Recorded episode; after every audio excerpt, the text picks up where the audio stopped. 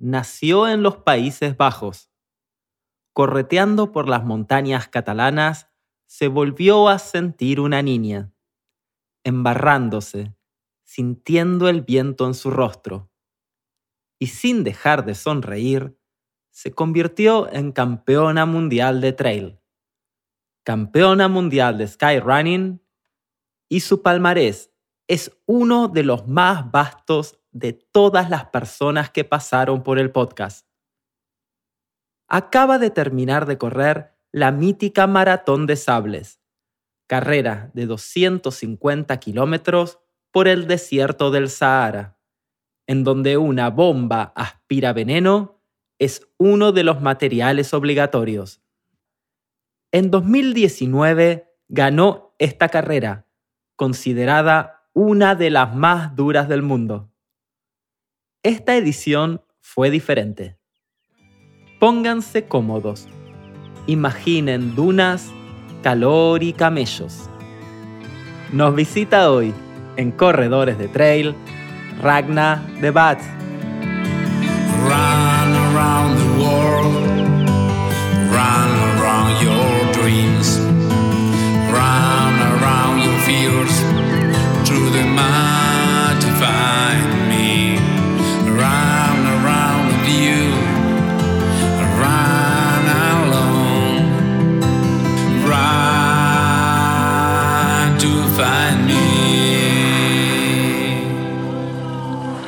Hola Ragna, ¿qué tal? ¿Cómo estás?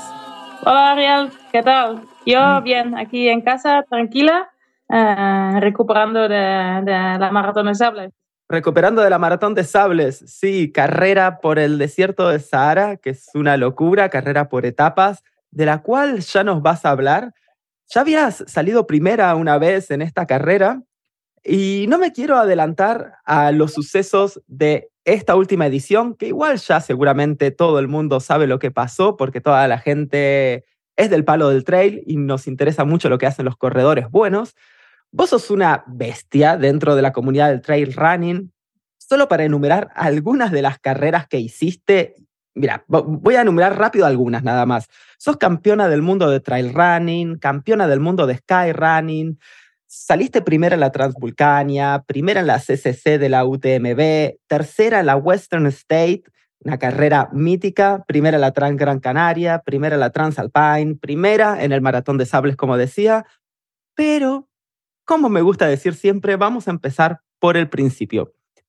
¿Cuándo empezaste a, a transitar por este mundo del trail running? ¿Cuándo empezaste a correr? Hace aproximadamente 14 años creo que me inicié y fue por casualidad.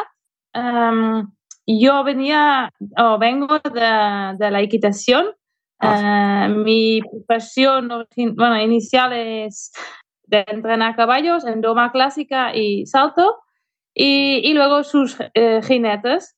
Em, trabajé profesionalmente en este deporte eh, también era muy ambiciosa, que quería no solo entrenar a gente y entrenar a caballos, pero en realidad también yo quería eh, lograr lo máximo eh, en este deporte y me, hubiera gustado mucho poder participar en los Juegos Olímpicos, pero fue un mundo bastante complicado. Yo pensaba que dependía solo de mi talento, que es lo que tenía, y, pero me faltaban otros, otros aspectos y, mm, y bueno, y cuando me di cuenta eh, hubo un proceso mental de, de qué, qué, hago y al final eh, tomé la decisión de dejar este deporte y, y, empezar de nuevo. En ese momento no sabía qué haría con, con mi vida y como había estado muy activa físicamente durante, bueno, toda mi vida, um, empecé todo tipo de, deportes como barranquismo, como escalada, como uh, ir en, bicicleta, ir en, uh, hacer patinaje.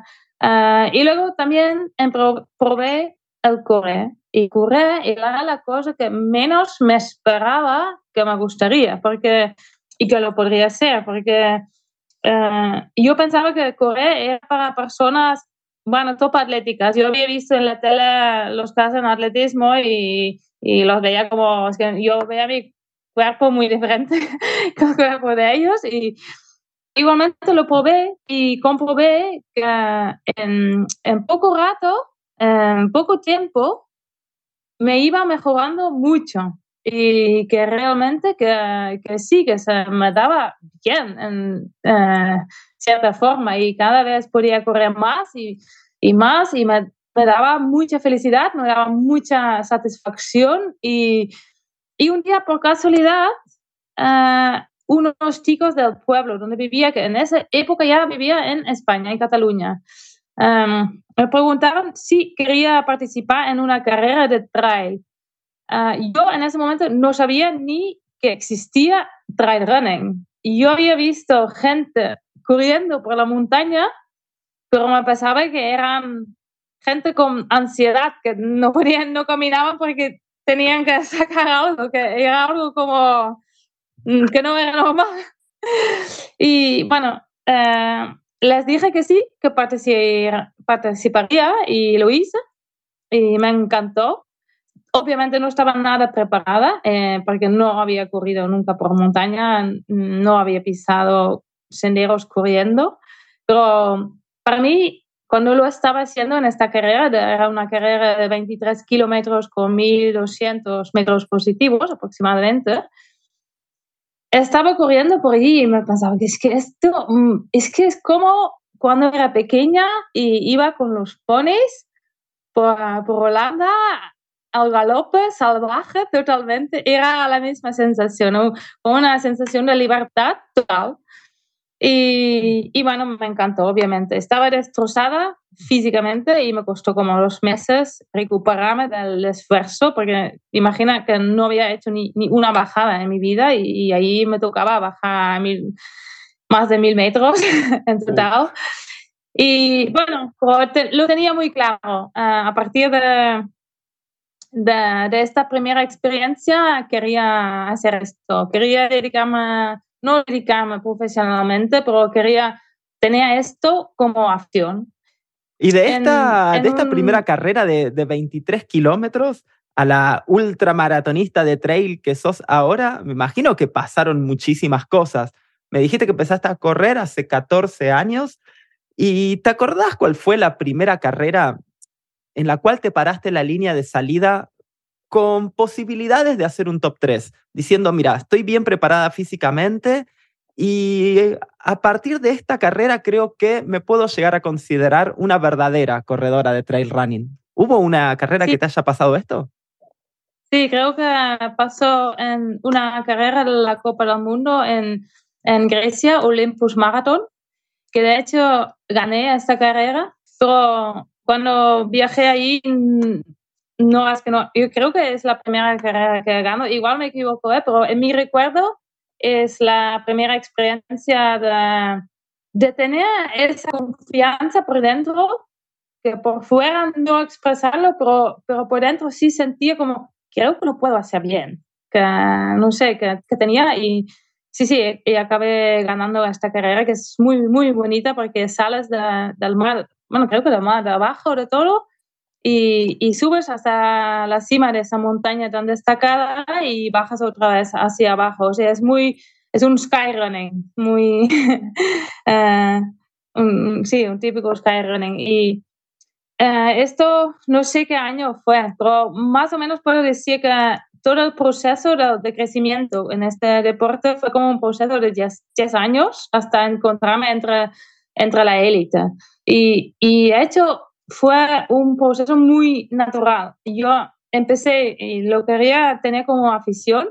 Uh, con poco tiempo ya venían los resultados, me cogió uh, la selección catalana, luego conocí a mi pareja, Pere Aurel, uh, y juntos iniciamos como nuestro estilo de vida de, de por el deporte, de, de ir a, a, sitios con nuestra furgoneta, de ir entrenando, de ir a las carreras. Él también um, formaba parte de la selección catalana y pudimos crecer juntos y, um, y de, dedicar mucho tiempo a lo que a los dos nos apasiona. Y creo que gracias a, esto también iba creciendo, creciendo de una forma muy natural, sin poner en mi cabeza nunca quiero estar con la, con la élite, quiero ganar ah, carreras importantes. Y yo simplemente siempre era una mezcla de quiero disfrutar y, y, quiero superarme, quiero mejorar, a ver dónde llego. Y, y sin darme cuenta, un día me, me, estaba como girando y, y, me daba cuenta, de que yo ahora soy top, estoy entre, los, entre la élite mundial y, y estoy muy agradecida, pero eh, estoy muy contenta también de que fue ese un proceso sin presión, un proceso natural. Y, y bueno, aquí todavía me mantengo más o menos arriba. Más o menos arriba, sí, que va. Ya vamos a ir hablando de algunas otras de tus carreras. Y para hacer un paréntesis, tu compañero, Per Aurel, pasó por el podcast en el episodio 13 fue un episodio súper lindo porque nos contó de su proyecto Rolling Mountain, esto de viajar y de correr una carrera de trail en cada continente. Eh, la verdad es que el episodio dan muchas ganas, primero de correr y segundo de viajar. Y de hecho, ayer preparando la entrevista que te iba a hacer hoy, volví a YouTube a ver los videos estos que están del Rolling Mountain Project, del proyecto Rolling Mountain, tan buenísimos y me volví a acostar tarde como me había pasado la primera vez que los vi eh, esos videos no tienen desperdicio, así que si no los vieron todavía, a todos los escuchas les recomiendo que vayan a YouTube y busquen el Rolling Mountain Project. Eh, está buenísimo, en serio. Bueno, habiendo hecho este paréntesis, dijiste recién que fue un proceso muy natural, esto de que llegaste a la élite. Y sí, la verdad que es impresionante todo lo que conseguiste en estos años. Y me voy a detener en algunas de las carreras, porque no vamos a hablar de todas, sería imposible, ganaste muchísimas. Pero antes de centrarnos en el tema principal, me gustaría eso, hablar de una carrera que para mí es mítica, que es la CCC de la UTMB. Vos esta carrera la ganaste en 2019 y me imagino que a partir de ahí ya estabas en la élite, pero después de haber ganado la CCC, se te abre un mundo diferente, me imagino, ¿no? A nivel de, de, que se te conoce ya públicamente en todos lados, a nivel de sponsor. ¿Cómo viviste vos esta, esta UTMB? Va, esta CCC, perdón. Sí, la verdad es que el año anterior creo que gané el campeonato mundial y eso me daba también em, mucho reconocimiento. Pero CCC es verdad que fue de las primeras carreras de, de 100 kilómetros largas, de ultras de verdad. Y Um, sí tenía muy claro que me quería dedicar cada vez más a, a, a correr ultras en esa época. Creo que ese año quería uh, hacer UTMB directamente, pero luego me lo repensé, no, bueno, lo, lo, vi un poco largo todavía y me apunté a la CCC.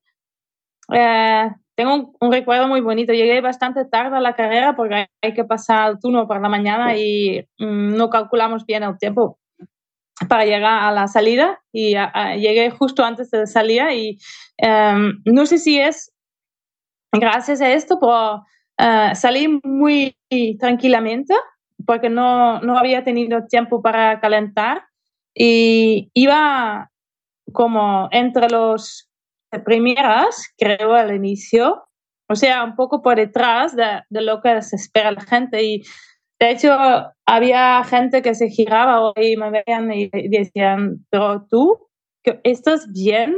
Em, ¿Vas bien? ¿O has empezado lenta? O que, y, y, y, bueno, yo me sentía muy confiada. Mm, muchas veces cuando estoy bien, tengo esa sensación de, de, de que una confianza, una tranquilidad interna y hago mi carrera. Y esa carrera fue así, que salí bastante lenta y, y um, en la primera cima, que no sé si será kilómetro 20 o 25 por ahí, uh, ya había remontado, había pasado a casi todas las mujeres y iba con las tres primeras.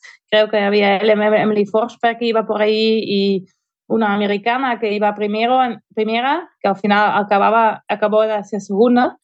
Y en menos de la maratón eh, ya estaba eh, yo en cabeza de carrera y, y me pensaba, uy, no, no era lo que tenía previsto porque estaba quedarme por detrás un poco más tiempo. Sí, cuando estoy bien, porque tengo la confianza que podré ganar, entonces pero me encontraba ahí y pensaba, uy, ahora tendré que aguantar y intentar ganar. Y, y bueno, em, estuvo Pera también, me hizo habituallamientos. Mm, eh, y con los ánimos, con las fuerzas que sentía, fue una carrera bastante óptima, sí, de piernas, de cabeza y todo, y, y, y acabé ganando. Y fue, para mí, la llegada y todo fue espectacular. Fue una, si no, la llegada más bonita vivida. Qué bueno. Vamos a saltar a otra carrera mítica. Vamos a cambiar de continente y nos vamos al continente americano, específicamente a Norteamérica. Estoy hablando de la Western State.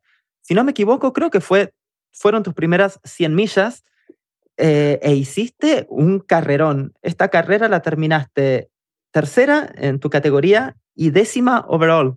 Para hacer tus primeras millas y encima la Western State, alucinante, ¿no? ¿Cómo, cómo viviste esta Western?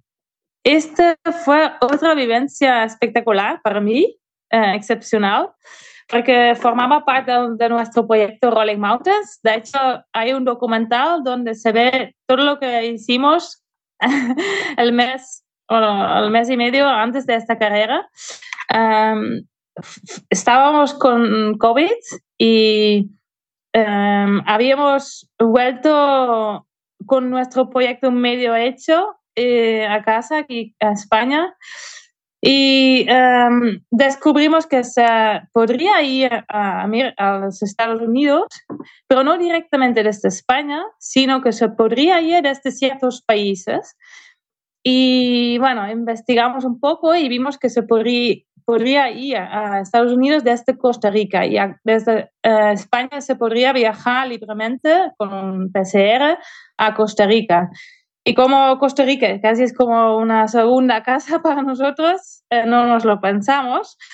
Tenías que haber estado 15 días eh, previamente en Costa Rica, en, en, en, en, el país de donde podías viajar. Y, y bueno, estuvimos 15 días ahí en Costa Rica, incluso fuimos a nuestro sitio de eh, confinamiento. Eh, vivimos otra vez una semana en condiciones muy básicas en una tienda en, la jungla. Nos encontramos con, con, las personas que habíamos conocido anteriormente.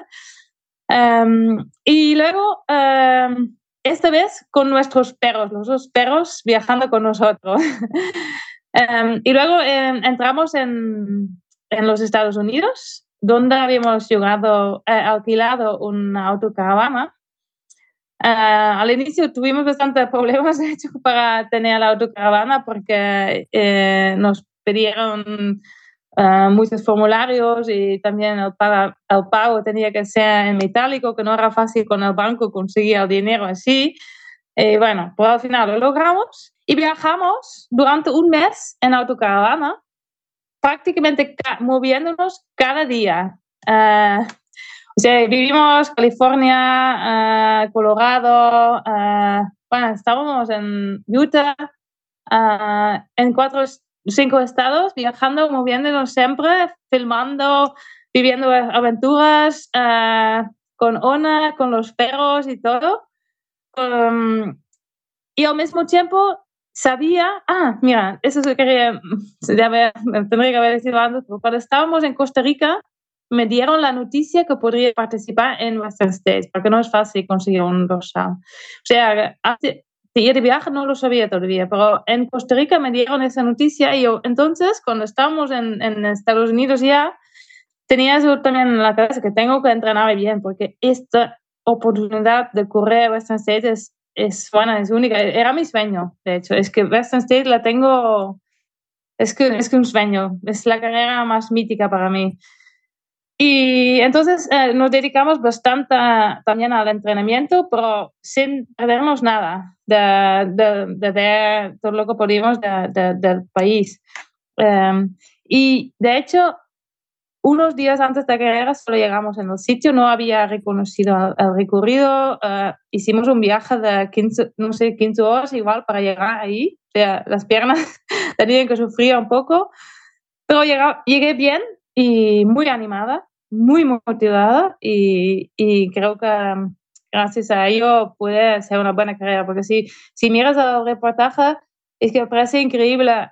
La preparación no es la típica, es, es, muy diferente y es, es como compaginar todo para, y, intentar llegar lo, lo, mejor posible para poder correr una, la carrera ahí.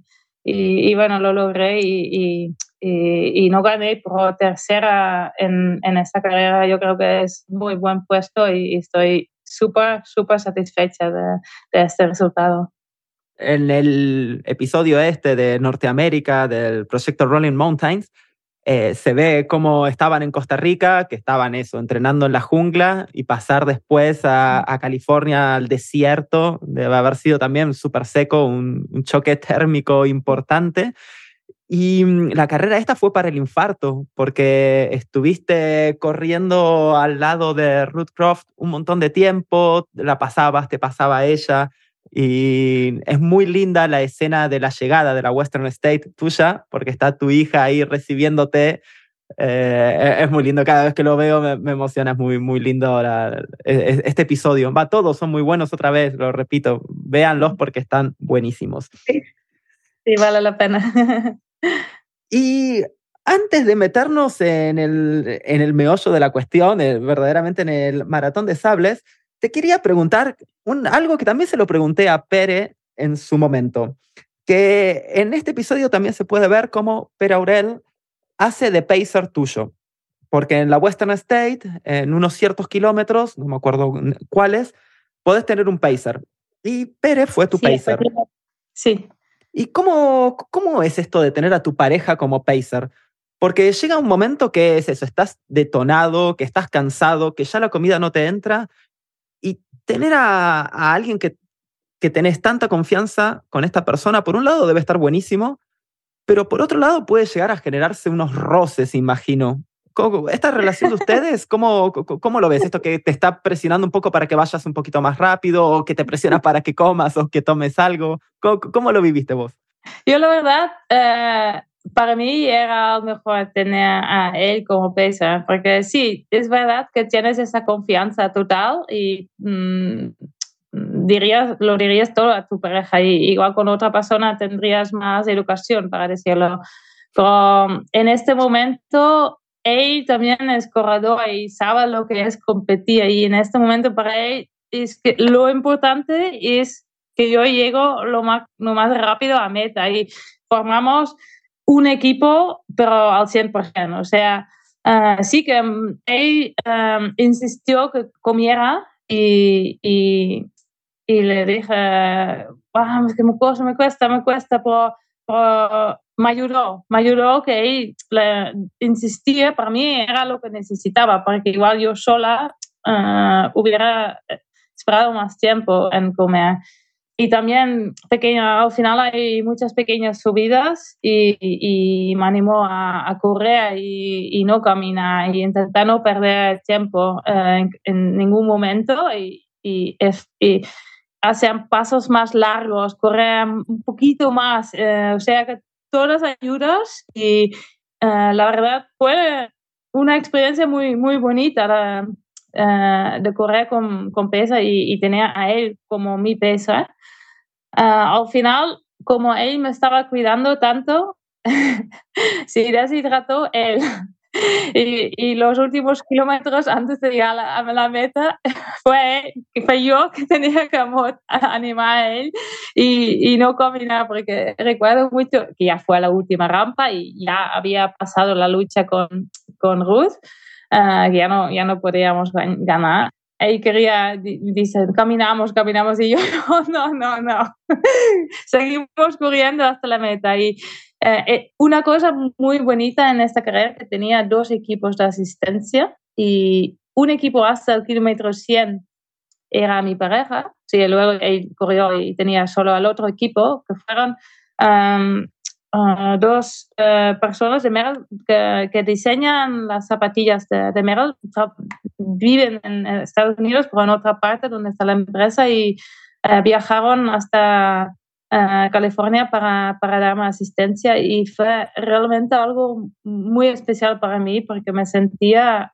reconciliada por la marca. Y, y ellos, los últimos metros que está permitido que gente corra contigo hasta la meta, eh, nos acompañaron. O sea, llega, llegamos con, con, cuatro personas corriendo por la pista de atletismo ahí en, en la, en y, y, nos encontramos con Ona. Eh, fue bueno, es que es impresionante, la verdad. No tengo palabras para describir esa sensación de, de, de esa llegada.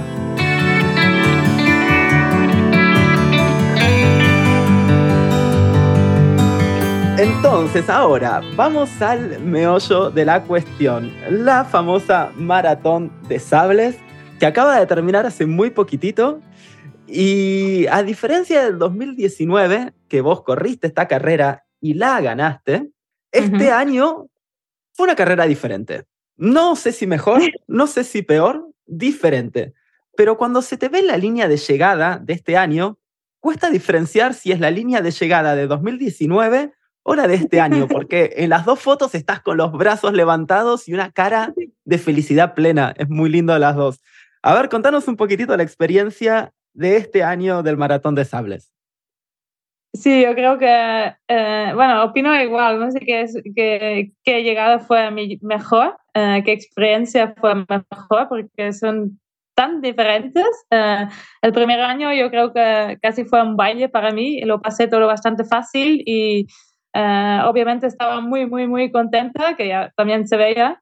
pero la experiencia fue mucho más deportiva, de, de resultado, de rendimiento.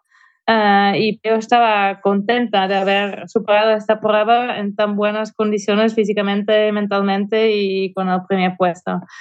Uh, este año ya, ya sabía que sería una experiencia diferente. Ah, en el momento que decidí participar ya, ya, lo, ya lo decía, que es que yo creía que merecía la pena volver a correrla porque decía, la aventura será diferente, porque no es simplemente una carrera en, eh, enfocada al deporte puro, con, con al rendimiento casi, sino que hay muchos aspectos a gestionar y a vivir y, y forman parte de la carrera y son, y son muy bonitos. Y eh, sabía que sería diferente, pero no me podía imaginar que obviamente sería, que, que sería tan, tan, tan diferente la experiencia. El hecho es que un mes, justamente antes de la carrera, eh, empecé a tener molestias en la tibia y tuvimos, bueno, tuve dos opciones. Una, mirar lo que tengo y seguramente eh, abandonar la idea de participar. Segunda opción, adaptar los entrenamientos, hacer lo que se podía uh, aliviar al máximo, uh, relajar al máximo la musculatura en la pierna afectada uh, y para prepararme y ir a sables a correr la carrera. Y, y, opté por esa segunda opción.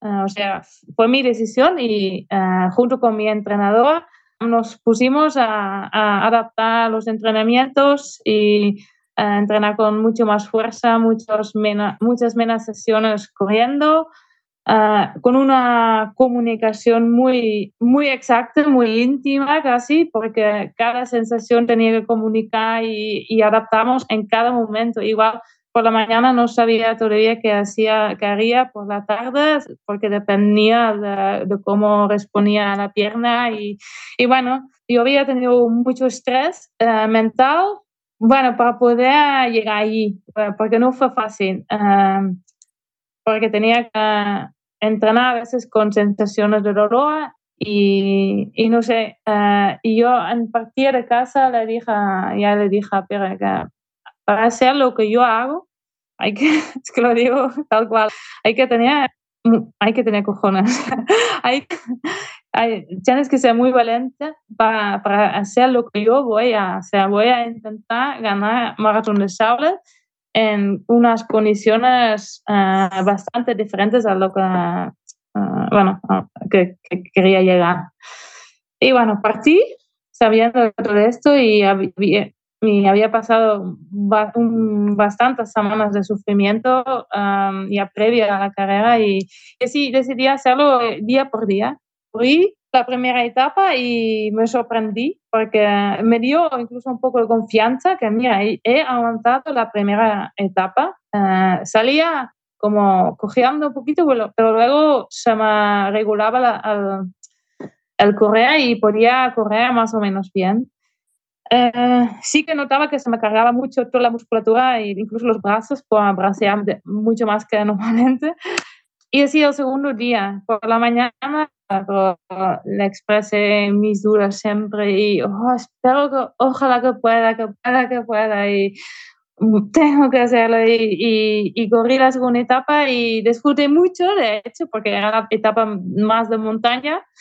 La, la pasé, creo que es la etapa que pasé mejor. Mm, y la tercera ya me costó un, un poco más, por mi sensación, pero la gané con, yo creo, con más tiempo a, la segunda y la tercera participante. O sea que tres etapas ganadas, me encontraba ahí antes de la etapa larga con más dolor, con mucha destrucción muscular en la otra de, musculatura por, compensar de correr con, con, las condiciones en que iba. Y otra vez con, con estas dudas, el estrés mental de podré otra vez hacerlo y ahora podré aguantar 90 kilómetros en estas condiciones. Em, empecé la etapa iba cogiendo y notaba que no podía, no sé exactamente cómo funciona, ¿eh? porque pero con mi mente intentaba encontrar este paso regular para poder correr mm, suficiente rápido posible eh, para, para, ir con los primeros y notaba que no encontraba el paso, iba cojeando, iba cojeando y no salía de ahí. Y Luego aguanté 19 kilómetros y pasé primero el checkpoint 1, pero después del checkpoint 1 al 2 tardé más tiempo porque no podía ir tan rápido. Cogiendo no puedes ir a correr muy rápido. Y eh, me deshidraté porque eh, simplemente porque iba más lenta eh, y obviamente necesitas más agua, más tiempo corriendo y, y no, no, llevaba esa agua y se me sacaba mucho la boca. Este año hacía mucho calor y, y, humedad, un 25% de humedad en, en, el desierto, que si normalmente es, es mucho, mucho más bajo. Y bueno, así que hubo un momento que con esa deshidratación que ya se me pasó a la barriga también, el estómago la, lo tenía mal y, y, y, y entre que iba coja tenía mucha sed y mi estómago también eh, no me permitía correr, mm, no tenía otra opción que caminar.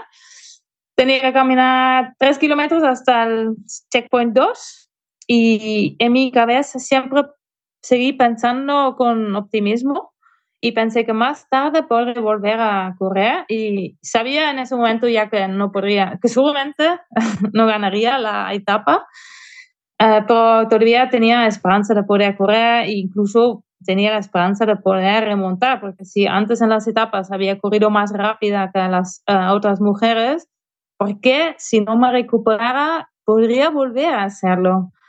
Um, bueno, uh, las condiciones eran las que eran y cuerpo simplemente no me, no me dejaba uh, correr.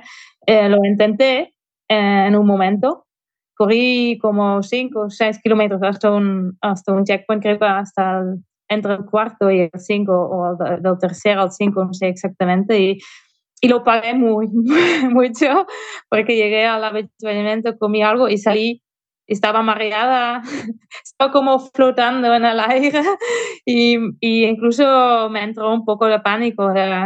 Uh, en, y había mi compañero Albert, uh, estaba ahí a mi lado siempre y, y yo recuerdo que le comentaba, Albert, es que me gustaría una pista, un, un sitio donde puedan acceder a los coches, porque estaba pensando que si, y si me caigo por tierra y, y, y, aquí en las dunas que no, no podrán llegar bien. Estábamos en un sitio como no había un camino muy obvio.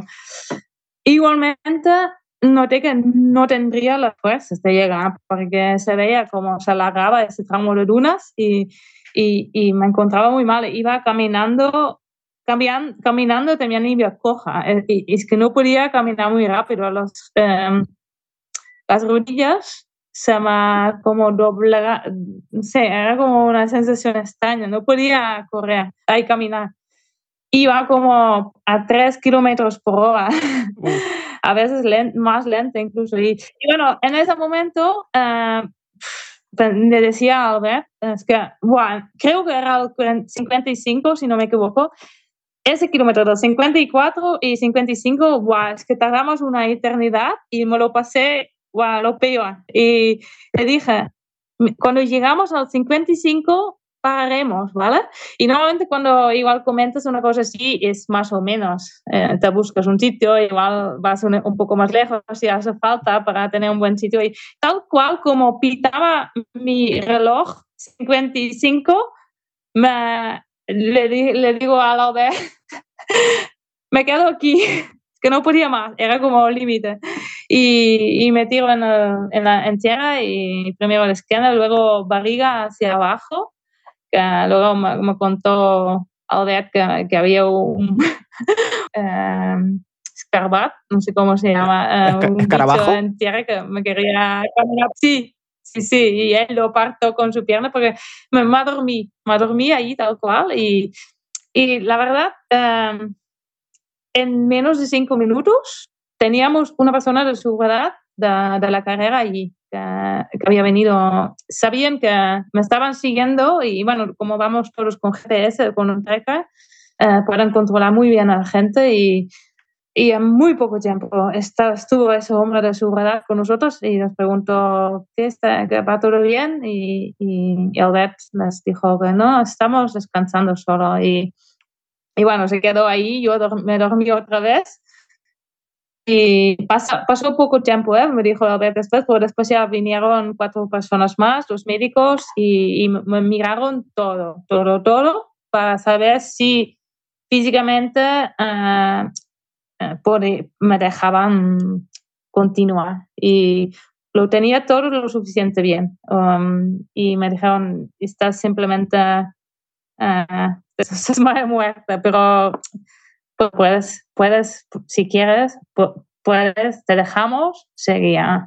En el próximo punto tendrás que volver a hacer una valoración médica, pero, pero, pero seguir.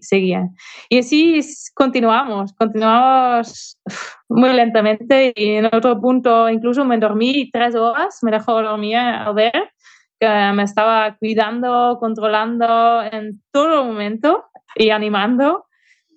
Y poco a poco, pues uh, al final de todo llegamos a la meta y, y fue una experiencia wow, muy diferente, obviamente. Para mí me encontraba gente que igual este es su carrera, lo vi como yo estaba entre ellos y vi como estas personas estaban luchando, estaban caminando, pero luchando para ir lo más rápido caminando como yo, igual. Y había momentos que yo caminaba tan lenta, avanzaba tan lenta que había gente caminando, pasándome, eh, que tampoco no iban muy bien, pero igualmente iban a un ritmo más fuerte. O sea que lo que ves normalmente en carreras corriendo, eh, gente corriendo a diferentes velocidades, pues en, en, la carrera, que la gente va caminando, hay pasa exactamente lo mismo y, y, yo no lo había visto, nunca no lo había experimentado y,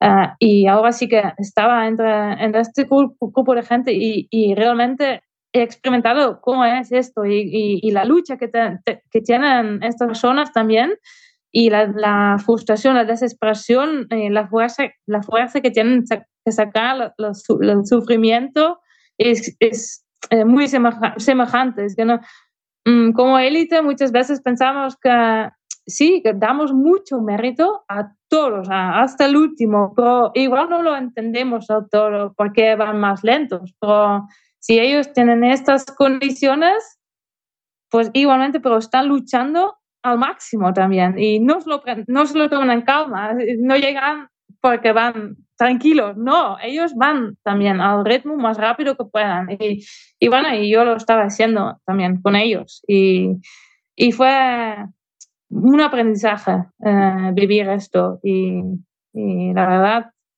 uh, me ha aportado mucho, uh, me aportado mucho hacer esta etapa. Yo creo que lo voy a recordar siempre. Uh, una ultra, la ultra más larga, la más luchada igual de mi vida. y bueno, y todavía me, me, tocaba correr la última etapa, la maratón. Yo, eh, cuando estaba haciendo esta ultra, estaba pensando eh, con optimismo, pero la verdad es que estaba pensando, cuando llego aquí a meta ya se acabó, que no, no habrá otra etapa.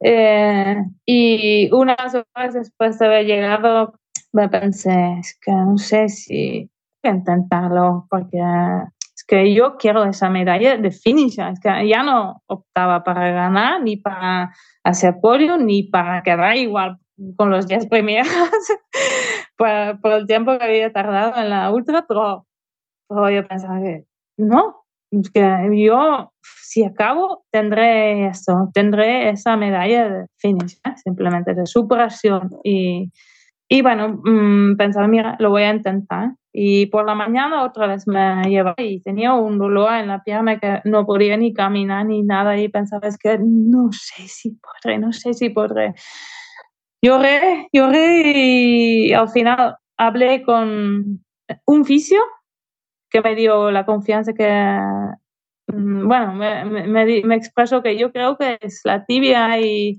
uh, pero no creo que lo tendrás, tendrás roto.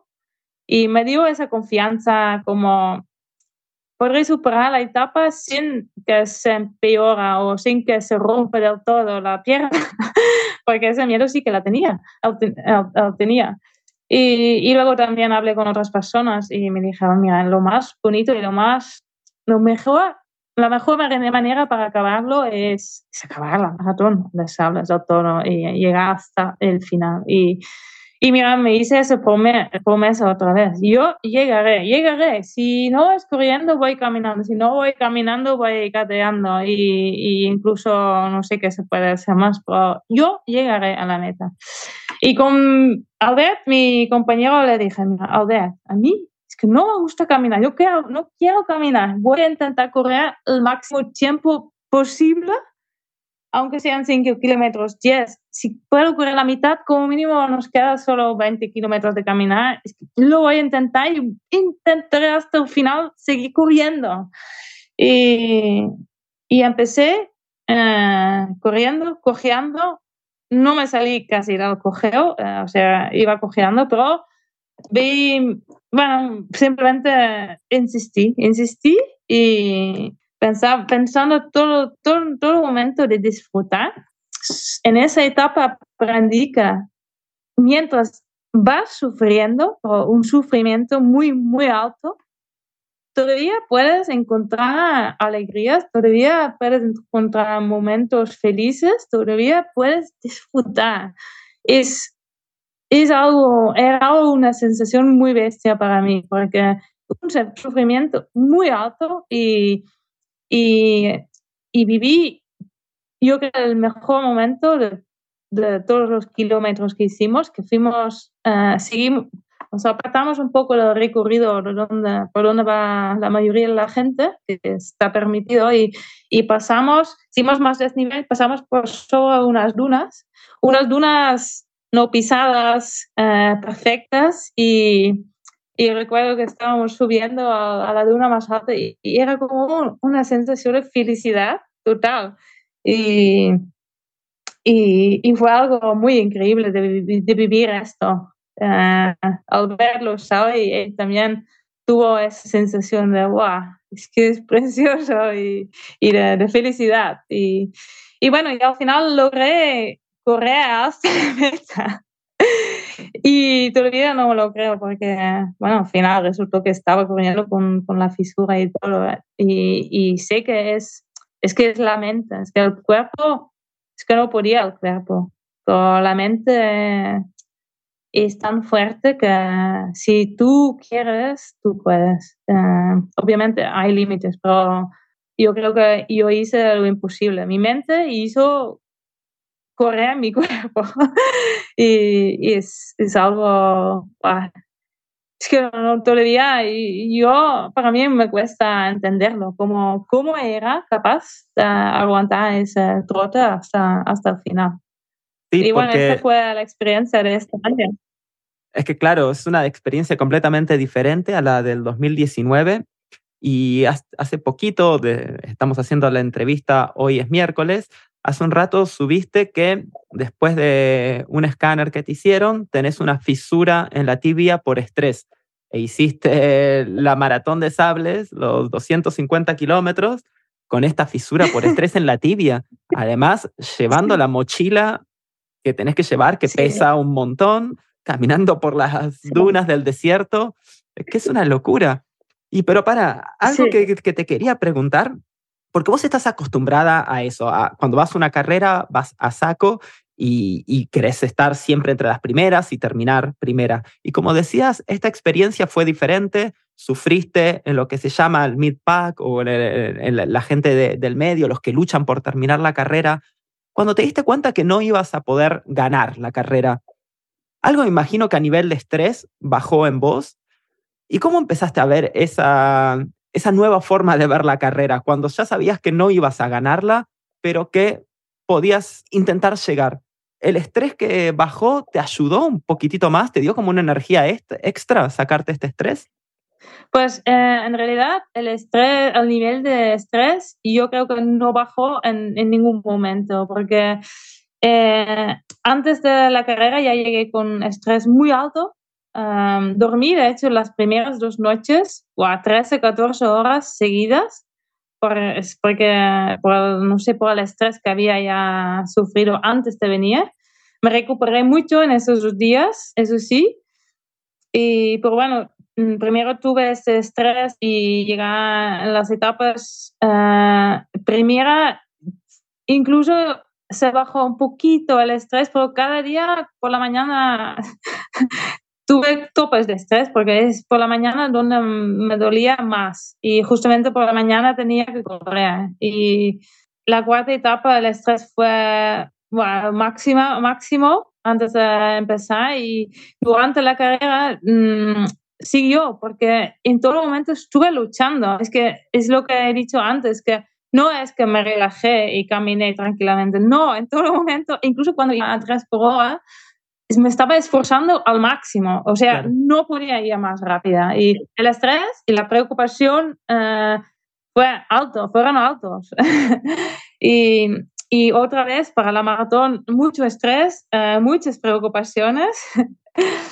sí, sí, hasta el final se mantuvo e incluso eh, los, los días después yo creo que estaba todavía como digiriendo todo porque fue, no fue hasta llegar, hasta entrar, justo antes de entrar en el avión, cuando eh, empecé a llorar de golpe y me empezó a salir toda la tensión, todas las emociones y, y empecé a llorar y, y quitámoslo todo y todo el avión estaba como llorando llegué a, a, buscar las maletas, no me pude despedir de la gente porque estaba llorando, me, estaba, me había apartado, es que no podía dejar de, de, llorar, es que lo, lo admito. Y, y, llegué, estaba preocupada porque estaba ahí ya con mi maleta y le dije, es que Ona me estaba esperando al otro lado y, y dije, es, que me va a, a ver llegar, llegar yo, y su mamá estaba llorando, pero era inevitable, o sea, era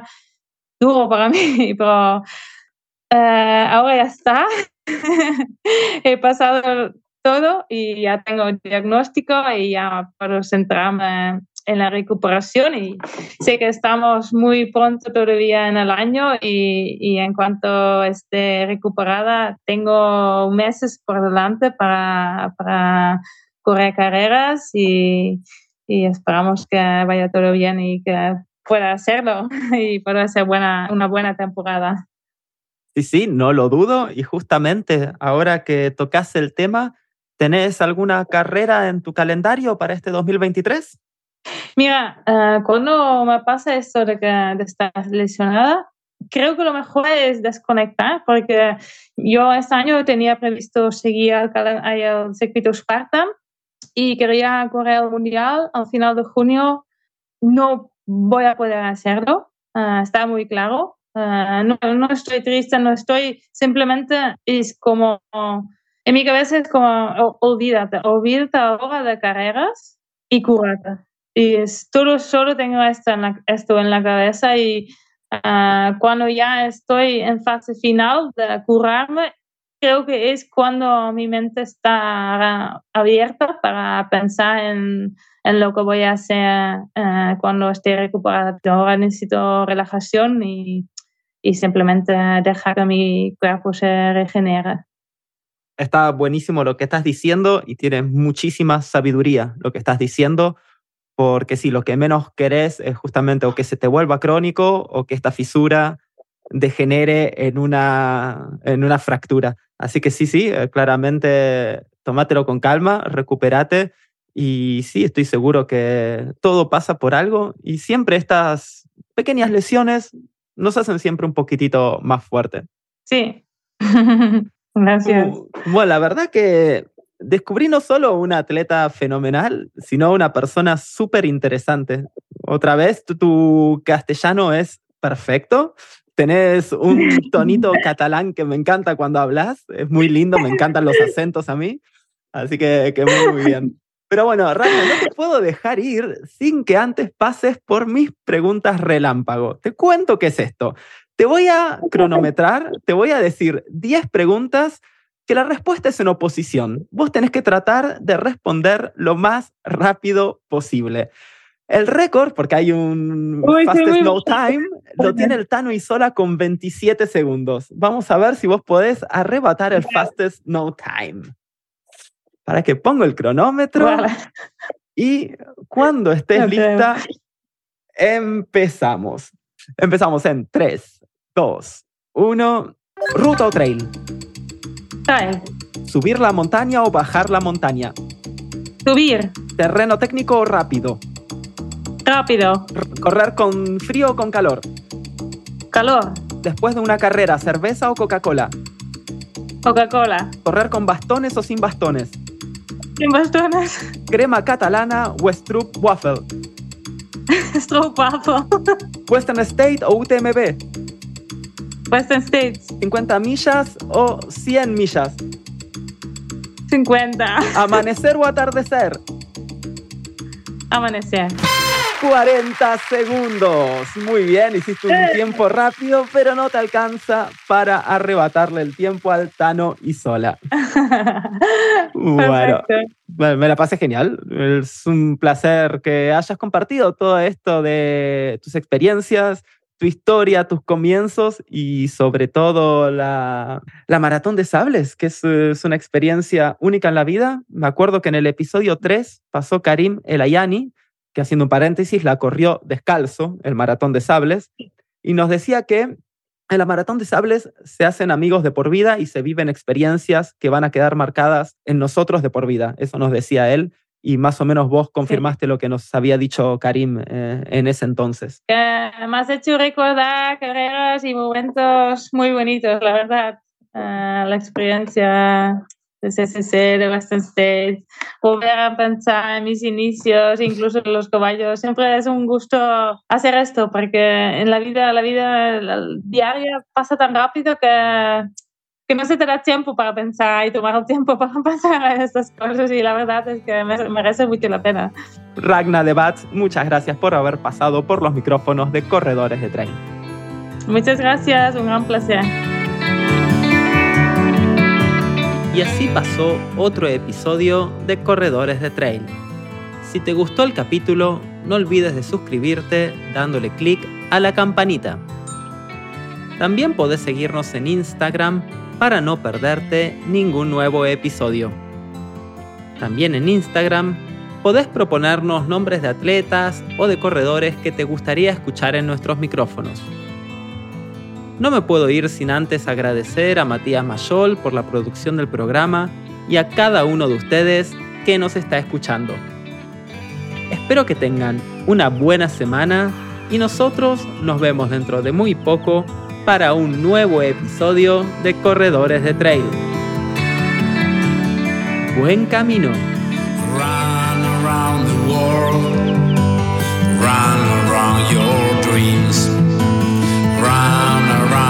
fears